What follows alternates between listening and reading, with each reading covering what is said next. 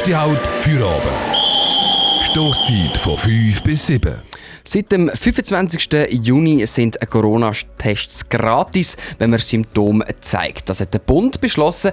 Die Kosten für den Test übernimmt er. Wenn man also zu einer Ärztin ins Spital oder in die Permanence geht und nach einem Corona-Test fragt, dann kann man davon ausgehen, dass der eigentlich gratis ist, oder Lea? Ja, von dem kann man eigentlich ausgehen. So wie wir aber informiert worden sind, ist das leider nicht immer ganz der Fall. Eine Dreifachhörerin hat uns nämlich erzählt, dass sie einen Corona-Test machen bei der Permanence, anstatt einfach nur einen Nasenabstrich zu bekommen, wie sie eigentlich erwartet hat, ist aber noch etwas anderes passiert, wie sie uns erzählt hat. Also bin ich in Permanence und habe ihnen gesagt, ich habe Symptome, dass ich mich testen kann. Und sie so, ähm, ja, ähm, kann machen einfach müssen Personal ausfüllen und dann hat sie gesagt, und dann schauen wir dir gerade noch den Entzündungswert an und dann bin ich gesessen und angewartet. Und nachher haben sie einfach, anstatt nur den Corona-Test zu machen, mir noch Blut abgenommen von den Venen, drei Fläschchen und dann haben sie das nachher noch analysiert und dann habe ich noch ein Gespräch mit dem Arzt. Nach einem Zeitchen ist er dann gleich so ein bisschen stutzig geworden. Hm, Blut nehmen, wenn man einen Corona-Test machen will. Was soll denn das? Da habe ich denen angerufen und sie so, ähm, ja, sie können mit denen Rechnung über von 150 Franken für den Untersuch. Und ich habe nie eingewilligt, sie haben mich auch nie gefragt. Die haben im Fall, es sind etwa sieben Leute gleichzeitig mit mir dort gewesen, die sich angemeldet haben für den Corona-Test. Die, die haben bei sieben Leuten allen das Gleiche gemacht. Oha, das klingt ja fast so ein bisschen sketchy. Leute nicht darüber informieren, dass sie zusätzlich zahlen müssen. Darum habe ich heute Nachmittag bei der Schweizerischen Patientenorganisation nachgefragt, beim Daniel Tapperno.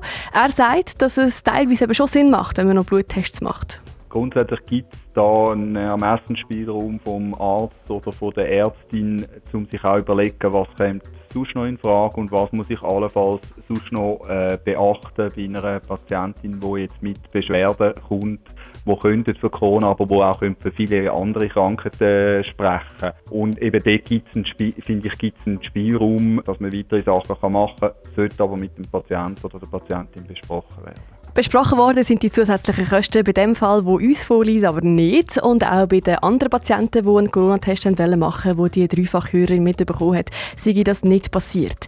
Ein bisschen stutzig macht das Daniel Tapper noch auch.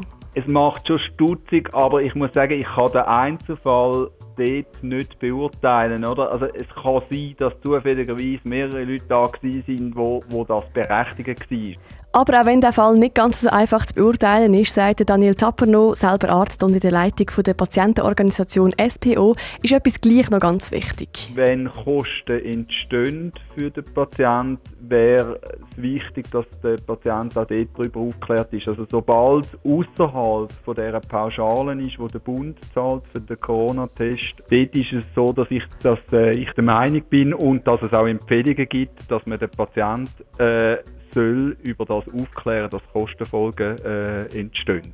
Und das halte ich in dem Fall mindestens so, wie er mir jetzt geschildert ist, für nicht korrekt, dass man das offensichtlich nicht gemacht hat. Pamela selber sagt aber, dass sie die Patientinnen und Patienten tatsächlich über zusätzliche Kosten informiert hat und das sogar mehr als genug. Stoßzeit zwischen Bürostuhl und Bierglas.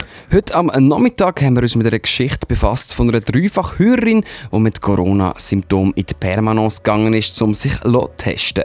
Aus der Permanence rausgelaufen ist sie nicht nur mit einem Corona-Test, der abgenommen worden ist, sondern auch mit einer Rechnung über 150 Franken für einen Bluttest. Sie sagt, über über die zusätzlichen Kosten sind sie nicht informiert worden und die anderen PatientInnen im Warteraum sind genau das Gleiche passiert. Lea, du hast bei dem heute nachgegangen, um zu schauen, ob da etwas nicht so ganz mit den rechten Dingen zu und her geht. Genau, kann. Ich habe darum bei der Permanent selber angerufen. Abgenommen hat Dr. Davis. Er hat mir erklärt, wie sie vorgehen, wenn ein Patient mit Corona-Symptomen zu einer Praxis kommt. In so einem Fall ähm, müssen wir zwei verschiedene KGs aufmachen, weil die erste geht ans BAG und die zweite, falls der Patient das will, äh, würde an seine Krankenkasse gehen. Das heißt, wir fragen ihn, ob er zusätzliche ärztliche Untersuchungen will.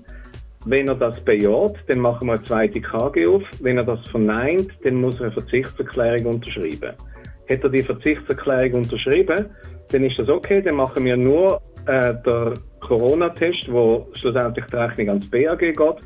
Und damit ist die Sache dann für uns abgeschlossen. Der Dr. Davis redet auch von KG, das bedeutet Krankengeschichte, also wie ein Bericht über die Patientin oder über den Patient. Er sagt, dass es viel mehr das Verständnis der Patienten ist, als das Informieren von der Permanence, wo das Problem ist. Wir haben pro Tag zwischen 30 und 40 Testungen und irgendwo zwischen 80 und 100 Patienten. Das heißt, Sie können sich vorstellen, dass das manchmal zu und her geht wie in einem Bienenhaus. Dass die Leute nicht immer alles verstehen oder auch nicht immer genau zulassen bei dem, was wir an der Rezeption sagen. Das ist nicht nur beim Covid-Testen so, das gibt es auch in anderen Sachen, wo wir die Leute vorinformieren und am Schluss sagen sie, sie haben nie davon etwas gehört. Damit das eigentlich für alle klar ist, ist es bei uns ausgeschildert. Also, dass da zusätzliche Kosten kommen und wenn die zusätzlichen Kosten erhoben werden, kann man eigentlich bei uns lesen. Also es ist, einerseits haben wir es ausgeschildert und, und wir haben es auch auf dem Bildschirm vom Fernsehen, wo im Privatbereich steht. Aber anstatt einfach nur zu beschildern, könnte man ja, bevor man das Blut nimmt, einfach nochmal sagen, das gehört dann übrigens nicht zu dem gratis Corona-Test und dass das zusätzlich kostet. Wir können natürlich nicht auf jeder Station, wo die Patienten nachher durchlaufen, oder mal sagen, schauen Sie, ähm, das kostet jetzt etwas. Also ich meine, irgendwo muss man auch ein bisschen an die Selbstverantwortung der Leute appellieren. Wenn wir es ihnen einmal sagen und wir geben es ihnen schriftlich, indem dass es eben, wie gesagt, plakatiert ist und auf dem TV kommt, muss man irgendwo einfach auch mal davon ausgehen, dass die Leute verstehen, von was wir reden reden. Natürlich könnte, könnte man zusätzliche Sicherheitshürden einbauen. Aber wie ich Ihnen schon gesagt habe, wenn Sie 80 bis 100 Leute sehen pro Tag und das ist wie in einem Bienenhaus, dann kann ich Ihnen jetzt schriftlich geben, dass es auch mit zusätzlichen Informationsquellen, die wir würden anbieten immer wieder Leute würde geben, die das Gefühl haben, sie sind nicht informiert worden. Das sagt Dr. Davis von der Permanence. Mit dem habe ich heute Nachmittag telefoniert. Unterdessen hat es aber noch eine gute Nachricht gegeben. Der Dr. Davis hat mir gerade vorhin noch ein Mail geschrieben, dass sie ihren Ablauf anpassen und Patientinnen und Patienten jetzt alle ein Formular ausfüllen müssen, wo sie entweder ankreuzeln dass sie eine Verzichtserklärung wünschen oder eben, dass sie über zusätzliche Kosten informiert worden sind. Also nochmal kurz zusammengefasst, ein Nasenabstrich und ein kurzes Arztgespräch bei einem Corona-Test ist gratis, wenn du Symptome zeigst, alles andere nicht. Das heisst, das Kleidruckte gut lesen oder jetzt eben neu bei der Permanence richtig ankreuzeln. Durch den Feierabend mit der Stoßzeit.